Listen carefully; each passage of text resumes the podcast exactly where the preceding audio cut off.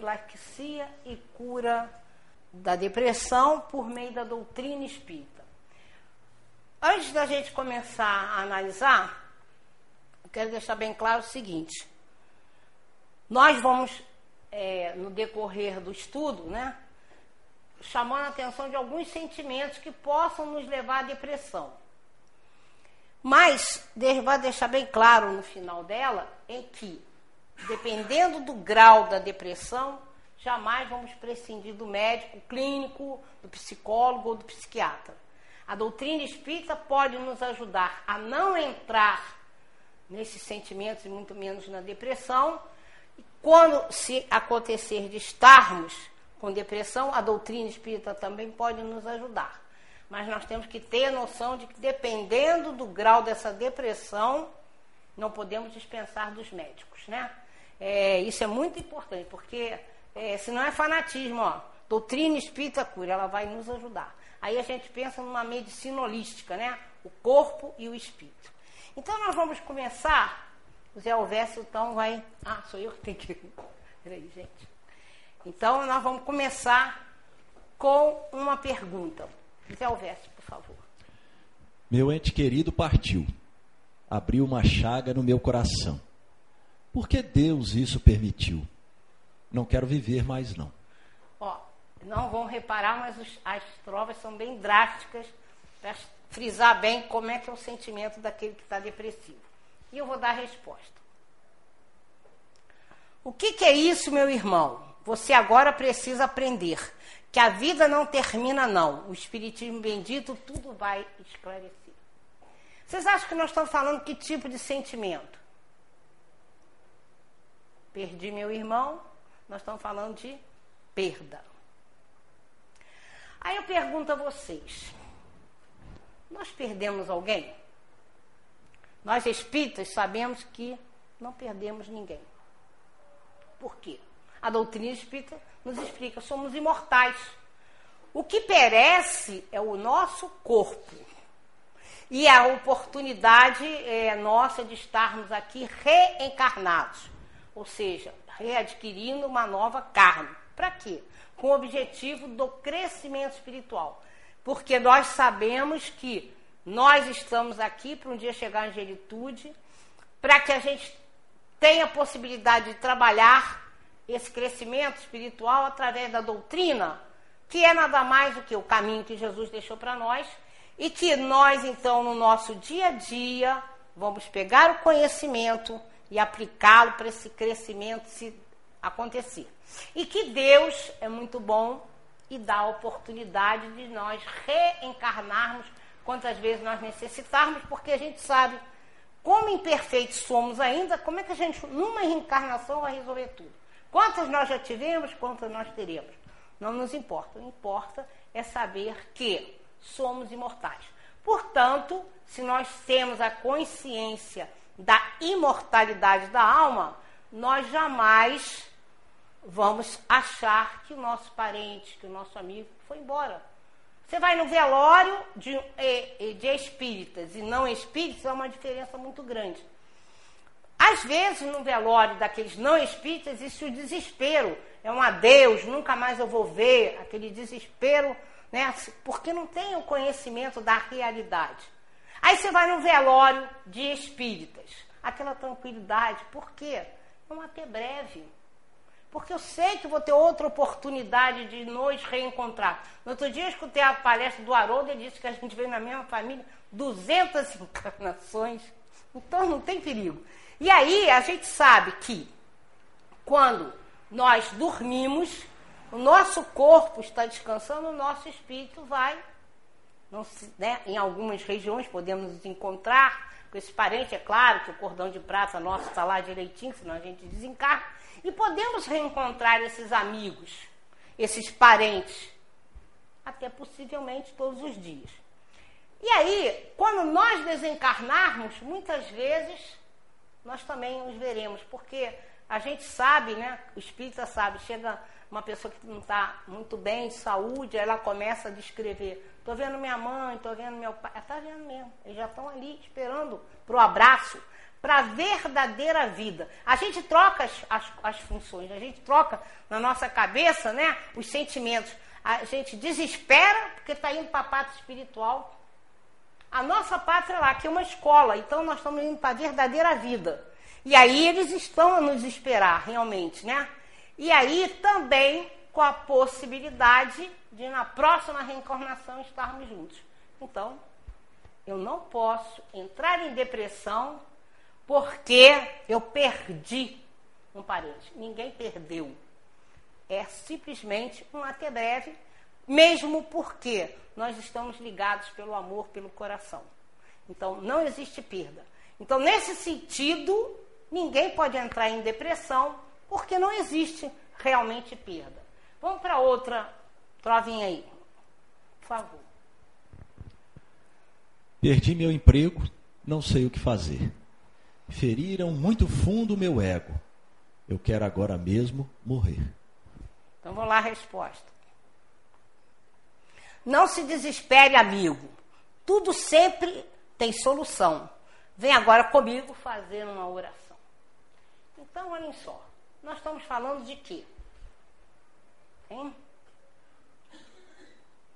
Perda material. Outra pergunta que eu vou fazer para vocês. A gente perde alguma coisa? Perde, seu Norival? Não. Não. Na realidade, são os frutuários. Isso aí, ele já respondeu, tá vendo? Nada é nosso, nós somos usufrutuários de tudo. Tudo é empréstimo de Deus. Aí a pessoa fala assim: ah, mas eu trabalhei para comprar aquele carro, para comprar minha. Tem que trabalhar. Jesus disse: meu pai trabalha incessantemente. Nós não vamos trabalhar? Temos que trabalhar. O que a gente tem que entender é o seguinte: o nosso trabalho para sobrevivência é um. O resto do tempo que nos sobra é para o grande objetivo de estarmos aqui trabalhar para o nosso crescimento espiritual. E a doutrina vai nos ajudar. Quando ela mostra para nós o que, que nós temos que fazer em relação à vida. Seguir o caminho de Jesus, né?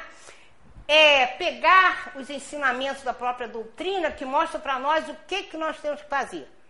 Resignação. Não podemos ser egoístas, não podemos ser orgulhosos. Nós temos que ter paciência, temos que ter indulgência, compaixão.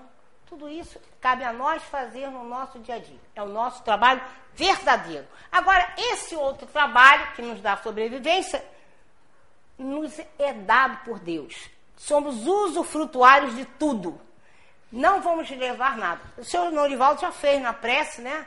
O que, que nós realmente temos que levar? Aquilo que a traça não corrói, né? que a ferrugem não, não leva, nem os ladrões roubam. É o nosso conhecimento, o nosso crescimento espiritual que está no nosso perispírito. Isso é que nós vamos levar. Então, nós não perdemos nada, mesmo porque Caixão não tem gaveta. Então, nós, nós estamos entendendo que se nada é nosso, como que eu vou entrar em depressão por uma coisa que não é minha? Eu vou me desesperar porque não é meu? Então, não cabe a nós, perdendo alguma coisa material, entrar em depressão. Vamos para o 3.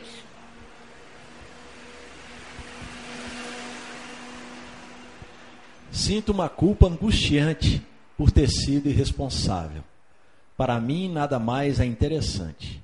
Sou um verme abominável. Então, ver a resposta.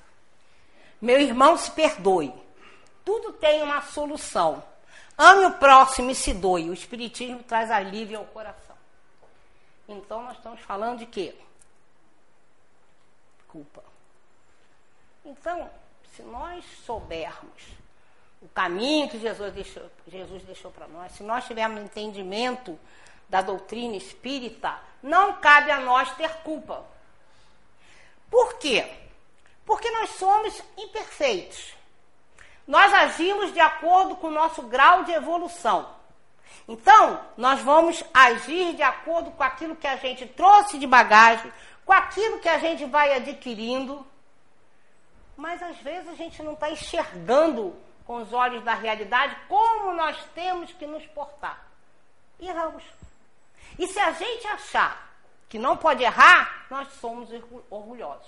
Não posso errar, sou melhor do que os outros.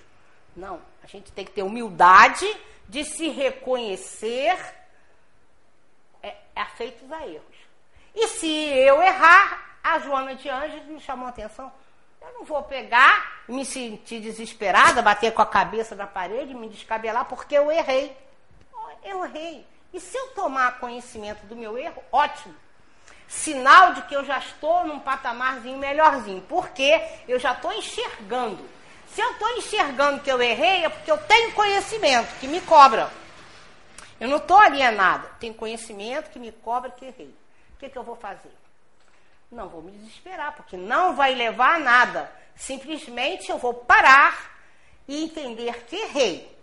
Mas eu posso melhorar. Aí a gente lembra do Chico. Não posso modificar o passado. Já passou. E quando eu acabar de falar passou, passou mesmo. E o que, que eu tenho então a oportunidade que está à minha frente de reconstruir, de me modificar, porque a, a, se eu tenho a oportunidade do crescimento espiritual, é claro que quando as situações se apresentarem, eu vou me modificar, modificar minhas palavras, minhas ações, né? Nós vamos modificando através do conhecimento. Então, aquela época que eu fiz um determinado erro, eu não sabia. É outra tem outra conotação para a espiritualidade. Agora, se eu sei, vou, ah, eu sei, vou errar mesmo, pago na próxima reencarnação. Quando a gente chegar lá em cima, vai se cobrar. Porque não existe nenhum juiz dizendo, ó, oh, Isa Rita, você fez isso, mas não fez aquilo. Não, a minha consciência vai me cobrar. Então, a partir do momento que eu entendi que eu errei, vamos construir um futuro melhor. Pedro disse que a caridade cobre uma multidão de pecados. Então, que eu tenha essa consciência de que para eu crescer espiritualmente, eu preciso seguir o caminho que Jesus traçou para mim. Ele disse: Eu sou o caminho, a verdade e a vida. Quem quiser o Pai será através de mim. Então, eu tenho possibilidade de me notificar, porque ele mesmo chamou a atenção. Vá e não peques mais quando ele curava. É o que? Reforma íntima.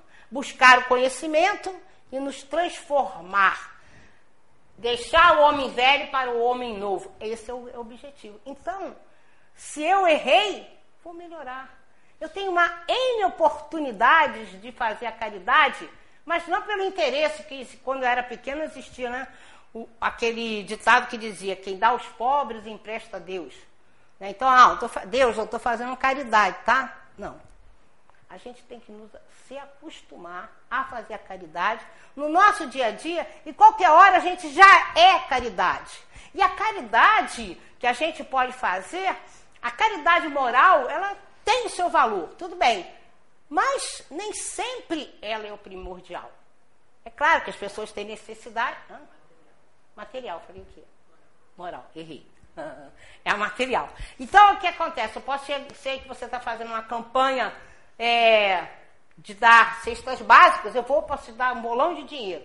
Você vai escolher os produtos, você vai montar a cesta básica, você vai até o assistido, dar uma palavra amiga, um abraço, uma palavra de alento. Você fez a parte melhor.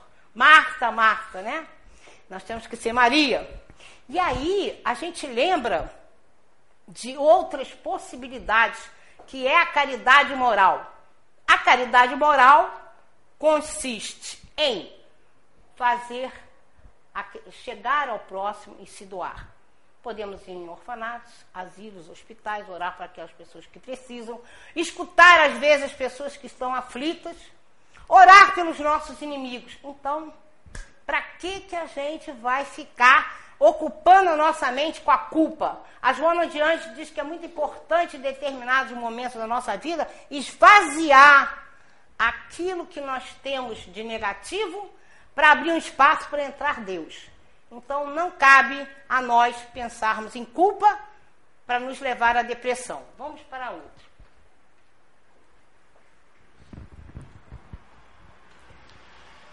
Ai, ai, como é triste viver neste vale de lágrimas sem fim. Não aguento mais sofrer. Quero logo o meu fim. A resposta. Meu irmão, para que esse pessimismo? A vida lhe dará oportunidade. Procure estudar o Espiritismo, lá você encontrará a felicidade. Nós estamos falando de quê? Pessimismo. Olha só.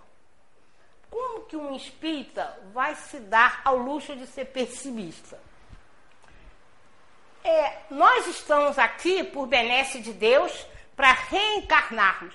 Só isso já é uma grande vantagem, já é um grande lucro, vamos dizer assim, poder estar reencarnados, porque a população para de desencarnados esperando oportunidade é três vezes maior do que aqui nós estamos aqui. Então, onde vai caber esse pessimismo? Nós temos que ser otimistas. A oportunidade do crescimento espiritual está aí, na nossa vivência, na nossa caminhada. A gente erra, procura acertar. A gente sai do caminho, vai para o atalho, mas volta para o caminho, porque nós somos eternos filhos pródigos. E Deus está sempre a esperar a gente. Então, cabe a nós o quê? Sentir a alegria de estarmos no planeta, com a possibilidade desse crescimento espiritual, com essa possibilidade da reforma íntima.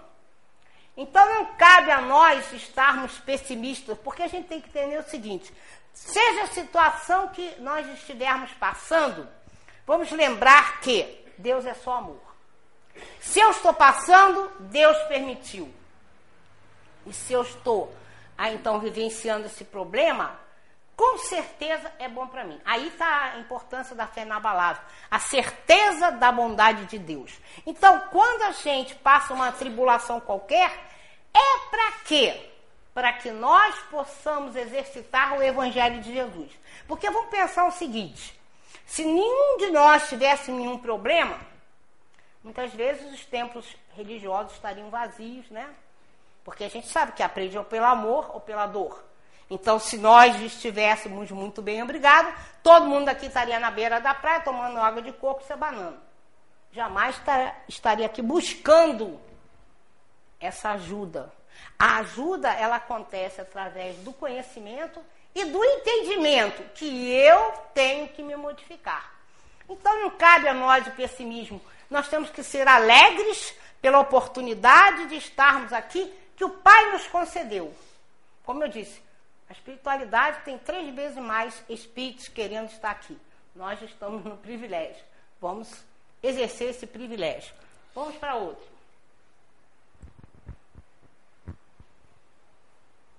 Estou muito ressentido com tudo que me acontece. Na vida não vejo sentido. Tudo, tudo me entristece. Resposta. O que é isso, meu irmão? Tristeza é falta de fé. Traga Deus para o seu coração e veja a vida como ela é. Nós estamos falando de quê? Ressentimento. Olha só. Ressentimento. Ressentir. Sentir novamente. Sentir, sentir, sentir sem parar. Muitas pessoas vivem a, a mais no passado, lembrando as coisas que foram ruins sem ter aquele peso e medida das coisas boas que nos acontecem. Então não cabe a nós esse ressentimento, ficar batendo na tecla daquilo que foi ruim, que as pessoas às vezes não têm noção de quantas coisas boas acontecem. Por exemplo, a gente vê assim as pessoas. A gente às vezes não dá valor que está enxergando, que está andando, que está falando. Basta ficar doente, ter algum desses problemas, aí a gente para para pensar, nossa, eu estava bem, eu estava caminhando, eu enxergava. Então são coisas primordiais para nós, para nós darmos valor àquilo que a gente tem nas mãos, que é a nossa vida, a oportunidade, o crescimento espiritual. Para que que eu vou é, ficar lembrando daquilo negativo que me aconteceu?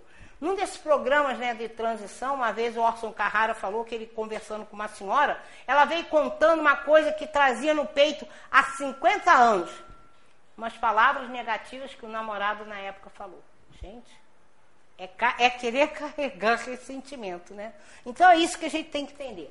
Não existe para nós espíritas esse entendimento de estar ressentido. A gente tem que tirar isso da nossa cabeça. Lembrar que a mágoa não resolve nada. Nós vamos tendo oportunidade nesse sentimento de o quê? fazer uma, um, um, um mal ao nosso próprio organismo. O que a gente tem que lembrar é isso. Passou, passou. Eu uma vez ouvi um psicólogo que eu esqueci lá em São Paulo, ele falou uma coisa muito interessante. Você tem um livro, alguma coisa que está escrita que não te agrada, passa a cola, vira a página. Acabou. Joga fora. E aí você não tem a oportunidade, né, entre aspas, de estar ressentido, de entrar em depressão, que vai te fazer muito mal. Vamos lá, no 6.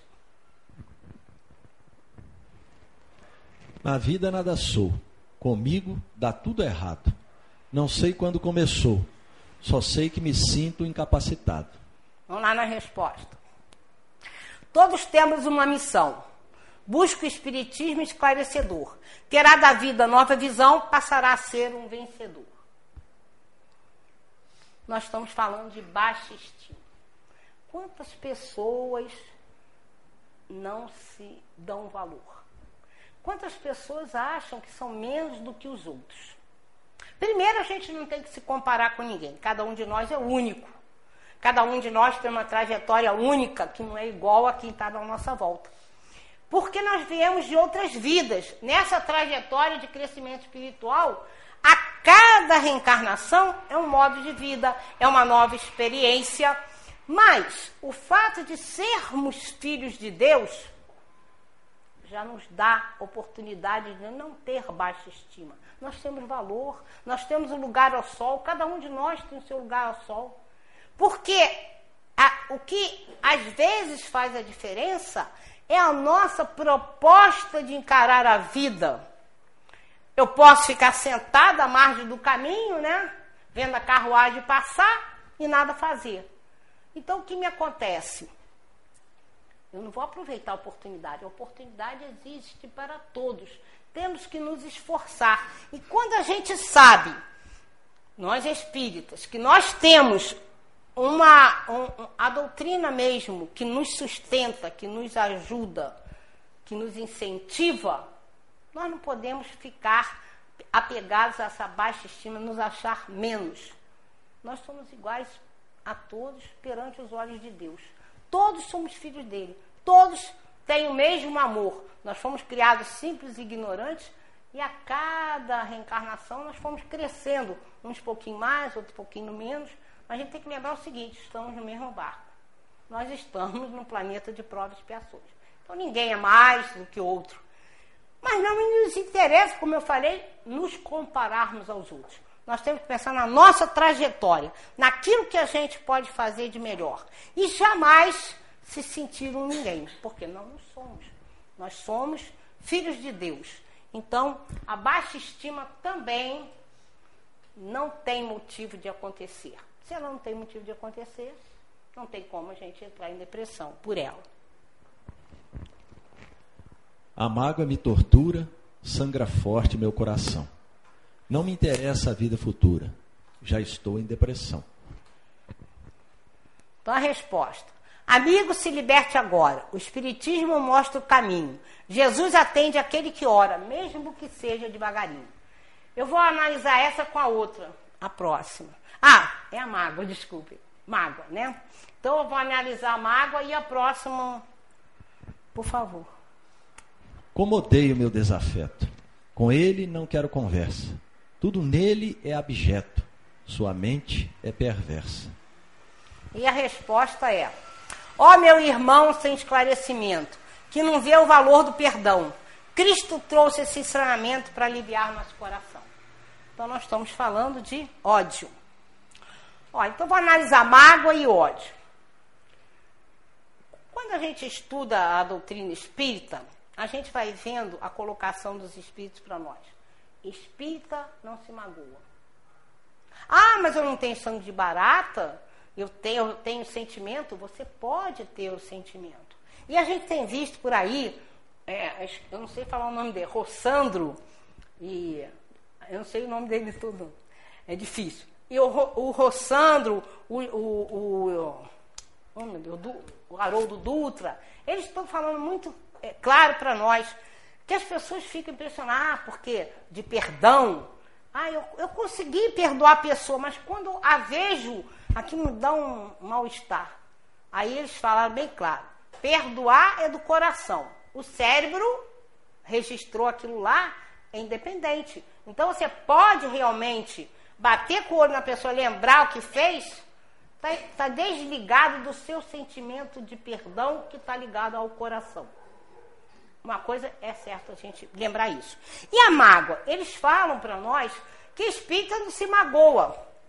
Por que, que ele não, o espírito não se magoa? Ele é diferente dos outros? Não tem entendimento maior. Qual é o entendimento? Olha, se você convive com uma pessoa e ela te faz alguma coisa, é porque ela não está enxergando como deveria agir. Ela ainda está engatinhando naquele assunto, ela precisa de mais entendimento. Uma vez eu li o livro da Zíbia, Todos Somos Inocentes, e o prefácio dela é como se a gente imaginasse uma coisa assim. Eu estou aqui, a pessoa que me ofendeu está aqui. Eu estou enxergando melhor do que ela. Eu não posso exigir que ela enxergue igual a mim. Aí veio aquele velho chavão que a gente sabe, que o espírita sabe também. É, que nós. É, agora fugiu, peraí. É, fugiu. É o velho chavão que a gente não se magoa, por quê? Porque vai ser mais cobrado, lembrei. Mais cobrado de quem tem mais conhecimento. Então, se você tem conhecimento que aquela pessoa está errada, mas ela ainda não está enxergando, o que, que cabe ao espírito? Perdoar. Porque o Orson Carrara uma vez falou que 99% das coisas que nos fazem é sem querer. Aí vem uma pessoa e perguntou assim: e aquele 1% que faz de propósito? Ele falou: primeiro, nós temos que lembrar dos 99% que, em relação a eles, nós temos que orar, pedir luz, pedir compreensão. Aí a pessoa voltou de novo. Mas aquele 1% que faz de propósito, mais oração. Mais, pedir mais luz para aquela pessoa. Porque se ela está né, direcionando propositalmente te atingir, ela precisa muito de, de muita luz ainda, de muita compreensão. Cabe você o quê, se você tem conhecimento? Perdoar, ter indulgência, ter compaixão. A compaixão é, não é aquela, tem um peninha da pessoa. A compaixão é ter pena com a certeza de que a pessoa vai melhorar. Então, isso tudo vai fazer parte da nossa atitude. Tolerância, paciência para ela, ela crescer. E a gente sabe que a oração ela tem os seus efeitos, mas às vezes é muito homeopática. Né?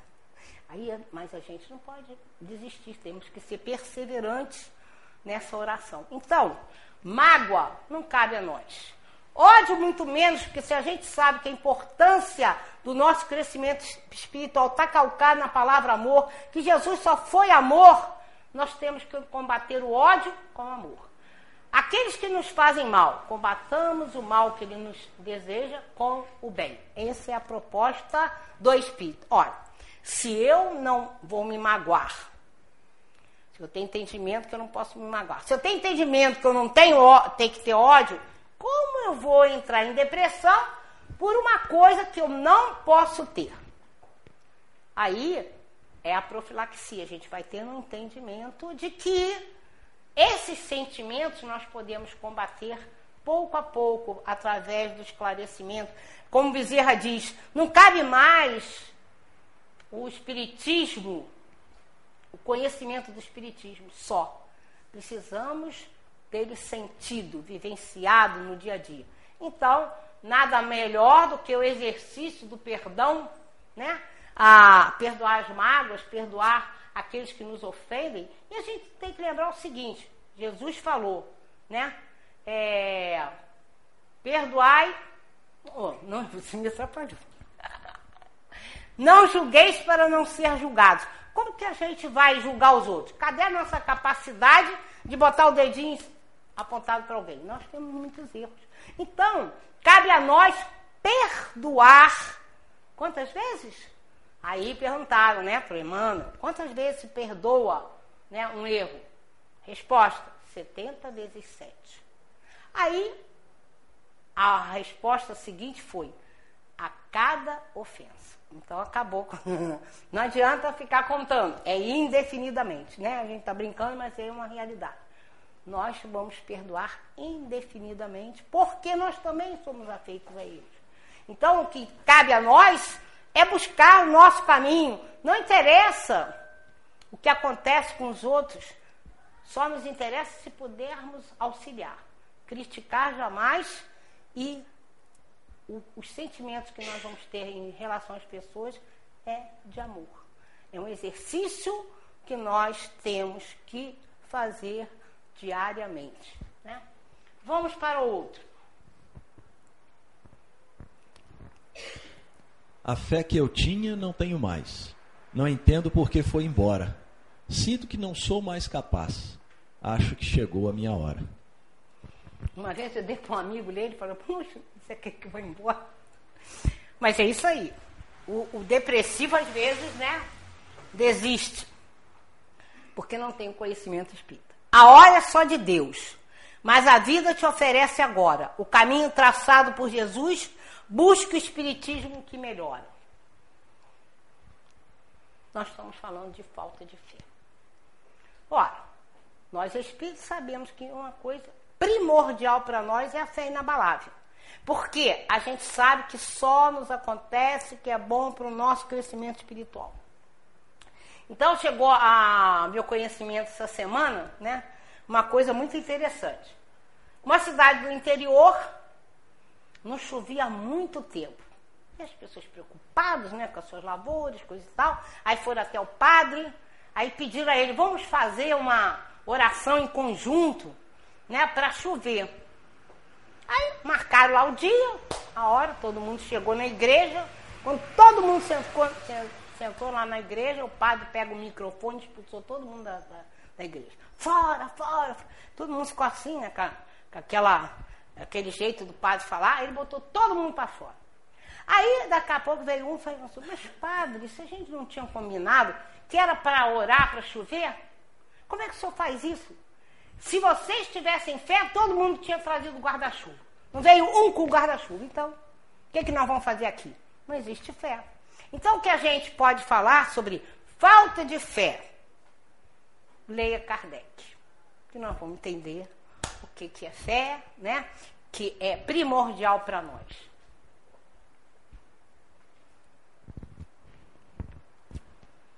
Sou só, sou tão infeliz. A vida nada me deu. O que será que eu fiz? Minha esperança morreu. Ora, ora, meu irmão, por que se menosprezar? Coloque o evangelho em ação e entenda a importância de rezar. Nós espíritas sabemos que nunca estamos sós. Naquele livro, Recados do Meu Coração, Bezerra de Menezes coloca uma, uma coisa muito interessante. Será que eu trouxe ele? ele coloca uma coisa muito interessante. Ele fala o seguinte: peçamos ajuda. Nós nunca estamos sós. Peçamos ajuda dos nossos amigos espirituais, peçamos ajuda aquelas pessoas que estão à nossa volta, sejam parentes, sejam amigos. E é uma colocação interessante, porque eu fiquei pensando: quando a gente não está orando e vigiando como Jesus nos ensinou, porque se a gente estiver orando, estamos com a ligação direta com Deus. E vigiando, fechando menos portas possível. Uma vez o Biratão falou assim: o problema é que a gente não consegue fechar todas as portas. Sempre está um abertinho assim que a gente possa ser influenciado negativamente. Então, a gente tem que entender o seguinte: quando a, nós oramos, a espiritualidade maior vem nos ajudar. O Emmanuel, ele deixava bem claro que ele ficava maravilhado de ver como que os nossos amigos espirituais vinham nos ajudar. E aí a gente pensa, ó, se eu estiver muito nervoso, ansioso, não estou orando vigiando, parece que eu tampei meus ouvidos. Aí meu amigo espiritual não pode nem intuir, porque eu não estou abrindo brecha para isso. Aí olha que, que eu fiquei pensando, aí tu vai, fala com alguém conhecido. Aí a chance, meu amigo espiritual vai falar com o amigo espiritual daquela pessoa, e através da boca daquela pessoa vem a luzinha no fundo do túnel. Tem lógica? Aí por isso que as pessoas falam assim: ah, as pessoas que estão de fora do problema enxergam melhor. É porque se a gente conseguiu chegar até uma pessoa, a espiritualidade não chegando a nós, ele vai achar um jeito de chegar até nós. às vezes é através de um amigo. E aí, como eu disse, que o Emmanuel, ele ficava impressionado com a, a, a preocupação dos nossos amigos espirituais lá na parte espiritual de trazer mensagem de ânimo. é, é, quantos vieram através do Chico falar assim: façam caridade, não chore, estou vivo, não levem flores daquela campo que eu não estou lá. E a gente vê no nosso dia a dia, a gente é, vê muitos exemplos, histórias que nos contam de que realmente não estamos sós. Então, vou contar uma experiência que eu passei uns anos atrás. Quem é meu amigo, né, íntimo, sabe a, a, a situação que eu estava passando. E eu, depois de tudo, uma coisa muito grave acontecendo, e a minha irmã não podia estar comigo, nem meu irmão, minha filha estudando lá, eu sozinha. Aí minha mãe teve Alzheimer. E eu fiz poucas palestras que alguns amigos iam lá para me cobrir, né?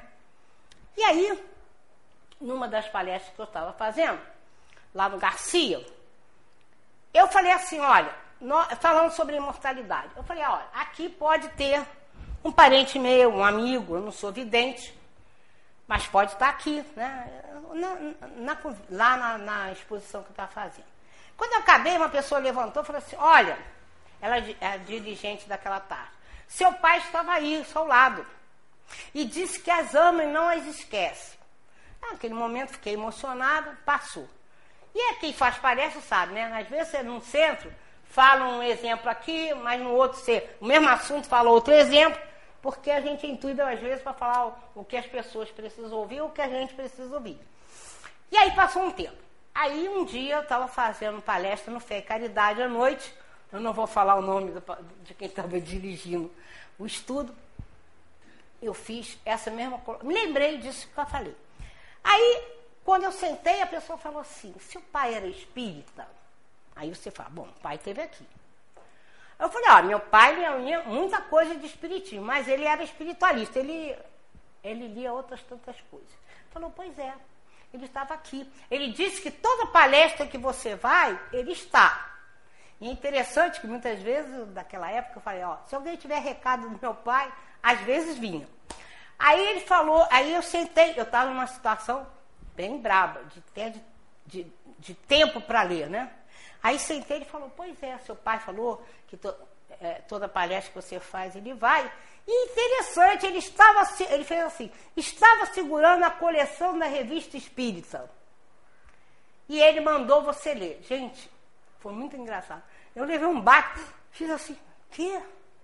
Papai é muito bonzinho, 7 mil páginas. A coleção da revista Espírita da época de Kardec foi compilada, são 7 mil páginas. Quando ele falou assim, seu pai mandou ler, eu levei um choque. Eu falei, tá, eu nem sabia nem o que quer falar. Ele falou, você tem? Eu falei, ó, oh, só tem um volume. Aqui tem para emprestar. Eu falei, ah, tá legal. Três dias depois, a esposa dele liga, ó, oh, você vai fazer palestra aqui de tarde, nessa semana? Você vem de carro? Eu falei, vou. Venha porque você vai ganhar a coleção na revista Espírita.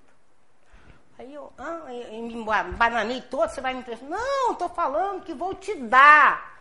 Eu ganhei duas. E sempre pergunto, ela falou para o marido, quem vai ser o dono dessa outra coleção? E ele dizia, calma que a espiritualidade vai indicar. Essa semana ele entrou em casa e disse, a coleção da revista Espírita tem dono, é da Isa Rita. Está lá em casa, a coleção.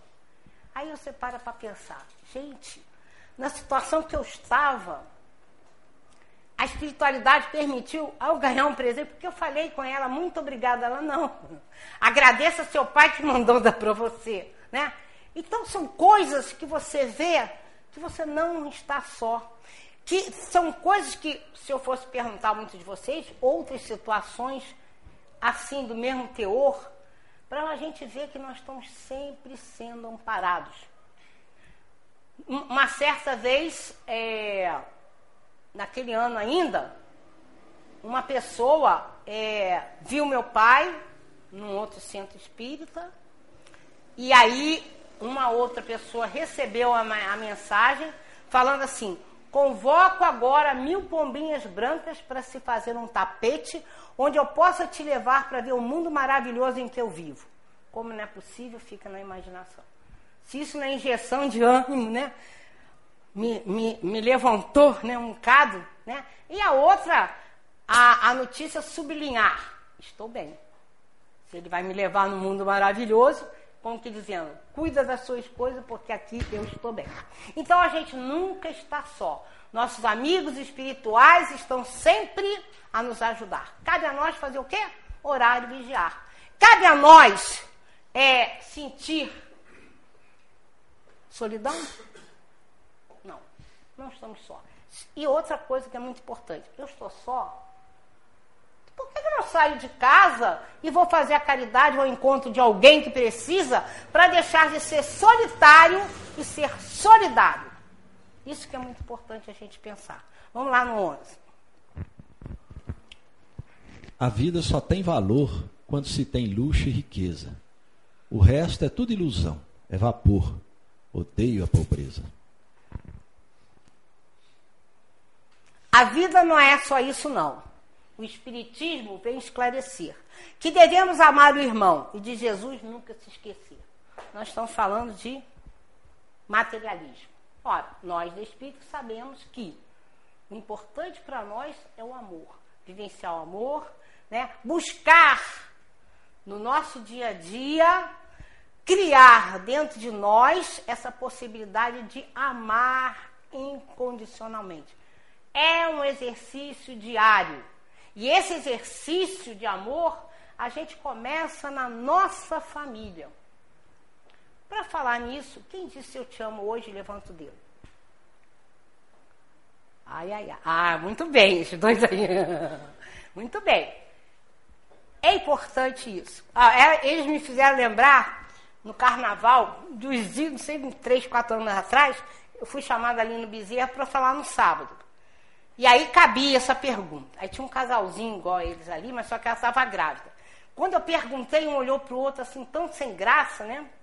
Aí brinquei com eles, tá. E aí faltou palestrante na segunda-feira de carnaval. Aí me chamaram, você podia fazer a mesma palestra? Tá, fui. Chegou lá, estava o casalzinho lá, falei, é hoje. Aí eu perguntei aí que eles se ficaram assim, eu falei, ah, vocês não aprenderam de sábado para cá que tem que dizer eu te amo? Como é importante dizer eu te amo? Ah, não, mas a minha mulher sabe que eu amo, meu marido sabe, meu filho sabe. Não. É importante olhar para o outro e dizer eu te amo. Porque isso dá uma força para a gente. É difícil para todo mundo. Mas se eu olho para o olho do outro e digo eu te amo, como a gente se diz, eu te amo, lá em casa a gente tem mania. Uns dizem eu te amo, os amigos muito chegados, eu te amo, te amo. Né? Então é importante isso, porque aí você, na hora que você olha no, outro, no olho do outro e diz eu te amo, tu está dando força, coragem, estou na luta contigo. É muito importante. Se você ainda não tem essa disposição de falar eu te amo, tem vergonha, treina. Todo dia você vai na frente do espelho, na hora que você faz a sua higiene matinal, olha para você bem assim, ó, e diz: Eu te amo. Um treino. Vai conseguir falar para os outros. Nós temos, é, isso que eu falei, na nossa família a gente é, usava muito disso, né? E, e usa de eu te amo. Meu pai, meu pai era muito interessante. Meu pai era italiano, naturalizado, é, brasileiro, porque ele dizia que a pátria dele é onde estava a família dele, né? Onde ele ganhava sustento. Meu pai botava os bilhetinhos para minha mãe, nunca em português nem italiano. Ele dizia I love you. E ele sempre trazia uma flor para minha mãe. Vira e mexe, ele trazia uma flor para a mamãe. Isso é o quê? Demonstrar amor. É importante para nós? É. Importante para a nossa caminhada. Vamos lá. No 12. Como minha cruz é pesada, ver os filhos de fome minguar. Minha alma de dor é transpassada, não vejo como poder melhorar. Procure ver na grande mensagem que nos deixou Jesus. Tenha bastante fé e coragem, verá no fundo do túnel a luz. Estamos falando de miséria. Muitas pessoas que gostam de julgar os outros, que não entendem o que a doutrina espírita prega, nem sempre a gente foi um mal rico quando veio na vida miserável. O Divaldo uma vez falou uma coisa muito importante. Muitas vezes se escolhe a, a, a prova da miséria, porque se a gente naquela reencarnação conseguir vivenciar aquela miséria, tendo entendimento, sem se revoltar, tentando melhorar, progredir, a gente deu um salto. Não vou falar salto quântico, porque não sei, mas a gente melhora, tá? Não consigo me controlar. Tomou conta de mim a ansiedade. Não sei como esta depressão acabar. Infelizmente, esta é a minha realidade. Irmão em Cristo, me escute. O Espiritismo vai te dar a solução, pois o ensinamento que nos incute leva para longe a depressão. Nós estamos falando de ansiedade. Eu vou analisar com o próximo, tá? Vivo tão estressado, dia e noite sem parar. Não estou mais interessado nesta vida continuar. Resposta. Tudo na vida tem jeito. O Espiritismo está aí para ajudar. Nada à nossa volta é perfeito. Aprenda a ter fé e amar. Então nós estamos falando de estresse. Olha, o mal do século: ansiedade, estresse e depressão. O homem vive muito estressado, muito ansioso e cai às vezes na depressão. Por falta de quê? De fé. Por falta do conhecimento da doutrina espírita, no nosso caso. Porque a gente tem que entender que tudo tem o seu tempo. O fruto, que a gente sabe, não cai antes de estar maduro. Então, a nossa ansiedade muitas vezes nos prejudica. Eu tenho uma conhecida que ela está no meio de uma festa, aí ela já está programando a próxima. Essa ela não está curtindo, porque ela já está, oh, vamos fazer isso, vamos fazer aquilo. Então ela já projetou para frente. Aquilo que ela está vivenciando já era. E é isso que muitas vezes a gente faz. Não se deve pensar no passado e no futuro. Você tem noção de que vai acontecer. Você pode projetar, mas até aí você sabe se vai se concretizar. E aí a gente é, é, cria aquela expectativa, né? Aquele livro A Cabana, quando eu li, eu achei muito interessante, que ele colocou o seguinte: o que nos prejudica no relacionamento é expectativa e responsabilidade perante os outros. Você projeta nos outros aquilo que você quer que aconteça. Aí você vai cobrar. Você fica ansioso se a pessoa vai te corresponder. Então, não se cobra nada, de, não se espera nada de ninguém, porque a gente não sabe se a pessoa pode nos dar aquilo. E aí, se a gente ficar batendo nessa tecla, pode criar-se uma ansiedade em relação ao comportamento da pessoa. Né? Então a gente não pode deixar, criar responsabilidade e fazer, esperar, expectativa, ter expectativa daquilo que às vezes a pessoa não pode nos dar, aquilo que às vezes a gente não pode se dar. Aí a gente acha que tem que fazer não sei o quê, mas a gente não tem capacidade. Não estamos ainda preparados para fazer determinadas coisas. Tudo tem. Né? Você vai subir uma escada, você não vai pegar o pé, desce um andar. Você vai primeiro, segundo, terceiro, até chegar lá. Então, o que o ser humano espírita tem que entender é que não cabe a nós ansiedade, não cabe a nós estressar pelas coisas que não acontecem porque tem seu tempo. Não é o nosso tempo, a gente diz, é o tempo de Deus. É a hora certa para acontecer. Porque muitas vezes a, acontecer na hora errada não dá certo. Né? E aí a gente lembra uma história que a gente leu aí na Seara Espírita, um homem olhando lá uma lagarta, louco para ver como ia sair a borboleta, ele já resolveu ajudar. Pegou umas, umas, uma tesoura, cortou aqui e aqui. Ele nunca viu as asas da borboleta, porque ele não deu tempo dela se produzir. Então, quando nós temos a certeza do amor de Deus, que só nos acontece que é melhor, porque a doutrina espírita mostra para nós, não cabe a nós nem ansiedade, nem estresse e muito menos depressão.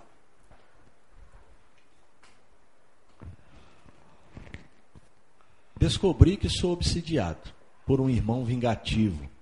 Sinto ser muito odiado. Nada vejo de positivo. Acorda, irmão querido. Busque o evangelho de Jesus. Com ele você não será mais ferido, pois terá compreensão e luz. O Divaldo tem uma, uma na mídia aí correndo, né, falando o seguinte: todos temos inimigos. Daí. O que cabe a nós é não abrir as portas para ele chegar a nós. E vigiar. É onde a gente vai se resguardar. E aqui que acontece? Se a gente acontecer de entrar na obsessão, a doutrina pode nos ajudar. Mas que a gente tem que ter certeza que, que tanto nós quanto o obsessor, ele é um doente. E a gente fica assim pensando: ah, a obsessão de lá para cá, mas existe obsessão daqui para lá. Né? Se a gente chegar, uma pessoa desencarnou, aí você fica, ih, ele era mal, ele era isso, você está obsediando o desencarnado. Tem uma história interessante que mostra muito bem como pode acontecer a, a obsessão daqui para lá. Um homem não conseguia dormir de maneira alguma. Passou dias sem dormir. Ele falou: estou com obsessão. Foi pedir ajuda. E aí, num, né, numa sessão de obsessão, até que o espírito apareceu. Tem que cortar. Aí o, o eles falaram para ele assim: é você que está obsediando o nosso irmão, não deixa ele dormir? Sou eu mesmo. Por que, que você faz isso, meu? Não, eu tenho que me precaver. Mas, meu irmão, se explica, por quê? Falou, o caso é o seguinte, toda noite, que ele, quando ele dorme, ele vem aqui na espiritualidade e me dá uma surra. Eu não quero apanhar, não deixo ele dormir. Um, um exemplo de obsessão daqui para lá. Outra coisa, encarnado para encarnado, me desculpe os ciumentos. Aí a pessoa só pode fazer o que você quer, porque você tem ciúmes. Isso é obsessão.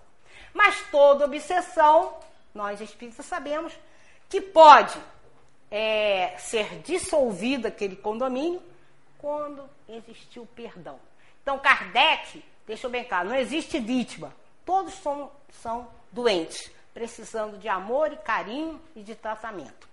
Então, como eu falei aqui, é, na profilaxia né, e a cura, a gente chega à conclusão que o Espiritismo traz a profilaxia através de medidas que nos fortalecem e impedem a instalação desses problemas abordados. Vamos ver então quais seriam essas medidas profilácticas. Conhecimento doutrinário, evidenciando a importância da prática da doação de amor. Reforma íntima e oração. Tudo isso pode nos ajudar a não entrar nesses sentimentos e não entrar em depressão. Aí, vamos dizer que a gente entrou no estado de obsessão, de, de depressão. E aí, volto a afirmar, dependendo do grau dessa depressão, não podemos abrir mão do clínico, do psicólogo ou do psiquiatra.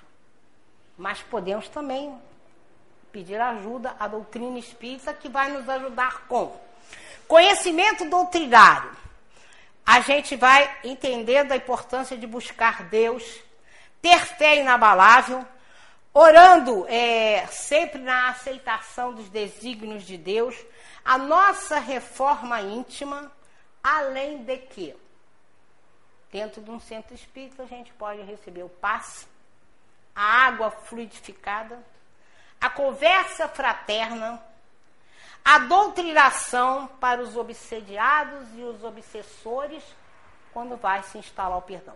Quando se instala o perdão, acabou. Né? Aí, é, como diz o outro, é amigo para a eternidade. Então, tudo isso a gente pode buscar dentro da casa espírita. A profilaxia e a cura da depressão. Mas eu quero frisar de novo, pela terceira vez, dependendo do grau dessa depressão, jamais se deixar de lado o clínico, o psicólogo e, ou o psiquiatra. E, e estar junto num tratamento de cura também através da doutrina espírita. Então, para a gente encerrar, que tem um livro aqui interessante, ó, do Isaías Claro, Depressão, Causas, Consequências e Tratamento. Eu não tirei nada do livro aqui, não a não ser a frase que eu vou ler aqui. E ele é interessante, porque eu já emprestei para umas quatro pessoas que, ao ler o livro, constataram que estavam com uma depressão leve e foram buscar ajuda. Então, eu, o que eu tirei do livro é a conclusão. Ah, desculpe, eu não falei obsessão. Vamos ver a conclusão. Antes dela, então, nós abordamos. Ah, bacana. Perda de ente querido, perda material, culpa, pessimismo, ressentimento, baixa estima, mágoa, ódio, falta de fé, solidão, materialismo, miséria, ansiedade, estresse, obsessão. Tudo isso pode nos levar à depressão. Ah, existem outros sentimentos. Mas o que interessa, a gente abordou mais ou menos, ter um entendimento, então, da função, então, a, da doutrina espírita em relação a isso aí, de profilaxia e de cura. E para a gente concluir, é, é o seguinte: se a sua mente está cheia de depressão, logo você poderá estar com depressão. Para que a sua mente não fique sobrecarregada de pressão e com depressão, busque Deus. Com ele o ser fica depressação. Então era isso que eu queria trazer, nossa reflexão sobre depressão, que a gente tem esse entendimento. Já que nós somos espíritas, vamos estudar a doutrina espírita, que é o caminho trazido por Jesus, além do que ela nos dá as ferramentas para que nós possamos viver de acordo com esse caminho. A importância de não sermos egoístas nem orgulhosos, saber amar, saber perdoar, ter tolerância, indulgência, compaixão, tudo isso cabe a nós fazermos no nosso dia a dia. E se a gente parar para pensar, num dia, dentro da nossa casa, a gente pode exercer isso tudo aí. É um treino para que um dia a gente ultrapasse os muros do nosso lar e tenha o mesmo comportamento com toda a família universal. Então, que Jesus nos abençoe, né? E muito obrigada.